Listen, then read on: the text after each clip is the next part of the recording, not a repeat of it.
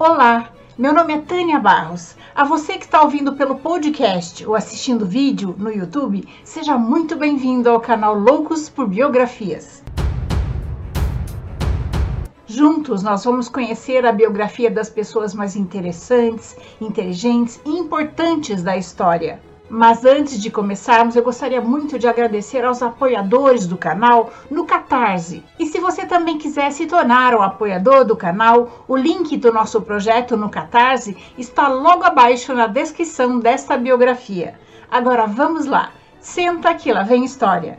Hoje vamos conhecer um pouco da vida do compositor e músico italiano Antonio Vivaldi. Seu concerto As Quatro Estações para violino e orquestra, é a mais popular de suas composições.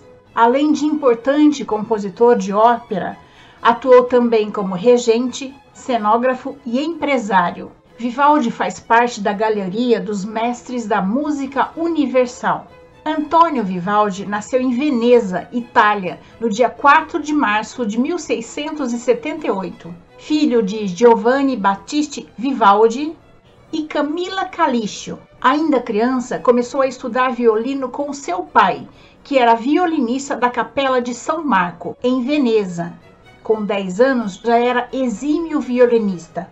Em 1693, Vivaldi entrou para o convento, ordenando-se sacerdote em 1703. Recebeu o apelido de Padre Vermelho por ter uma vasta cabeleira ruiva em agosto deste mesmo ano, por recomendação dos nobres venezianos que mantinham a instituição, ingressa na Ospedale della Pieta, orfanato famoso por seu conservatório musical, que mantinha um coral de vozes femininas que viviam reclusas na instituição.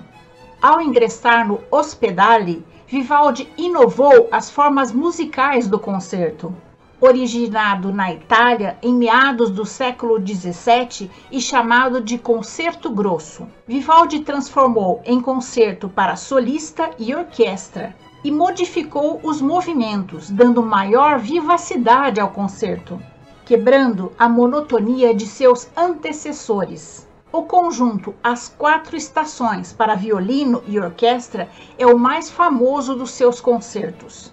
Através da música, Vivaldi descreve o verão, o inverno, o outono, a primavera, explorando os instrumentos, em especial o violino, onde consegue imitar o canto dos pássaros, o trote dos cavalos e a tempestade. Impedido de celebrar missa em decorrência de uma doença crônica, provavelmente a asma, Vivaldi compôs a maior parte de suas obras para os grupos musicais da instituição e assim consolidou sua reputação como compositor e maestro do coral e da orquestra. E por fim, foi nomeado diretor do orfanato. A partir de 1713, o diretor do coro do Hospedade deixou seu posto e a Vivaldi foi encomendada música vocal sacra, o compositor criou mais de 30 cantatas, oito motetes e um Stabat Mater. No mesmo ano, estando em Vicenza, produziu sua primeira ópera, Ottone in Villa. De 1718 a 1720, Vivaldi trabalhou na província de Mantal como diretor musical e compôs várias óperas. A música instrumental do barroco tardio deve a Vivaldi muitos de seus elementos característicos. Novamente em Veneza, ofereceu obras instrumentais para toda a Europa. Sua fama espalhava-se não só pela Itália, mas também pela França, Alemanha, Países Baixos e Inglaterra.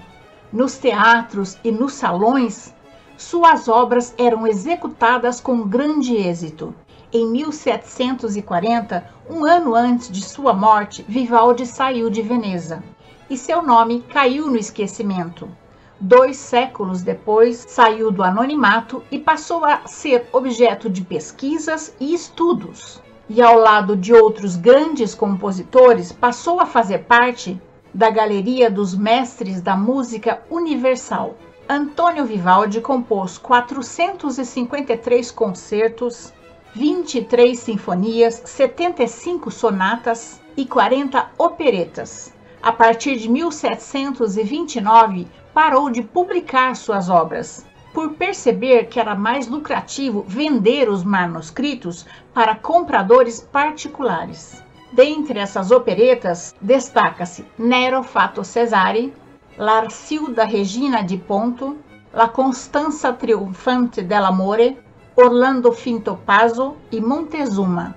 Seus concertos foram tomados como modelos formais por vários compositores do barroco tardio inclusive Bach, que transcreveu dez deles para teclados. Antônio Vivaldi morreu em Viena no dia 28 de julho de 1741, aos 63 anos. E essa é a nossa história de hoje. Eu espero ter contribuído para que seu dia seja bom. Se você gostou, deixe seu joinha, compartilhe esse conhecimento com seus amigos, faça seu comentário Conheça as outras histórias do canal. O canal Loucos por Biografias traz novas histórias toda semana, em áudio no Spotify e em outras plataformas de podcast e em vídeo no YouTube e no Instagram. Clique no sininho se quiser ser avisado da próxima história. Até mais!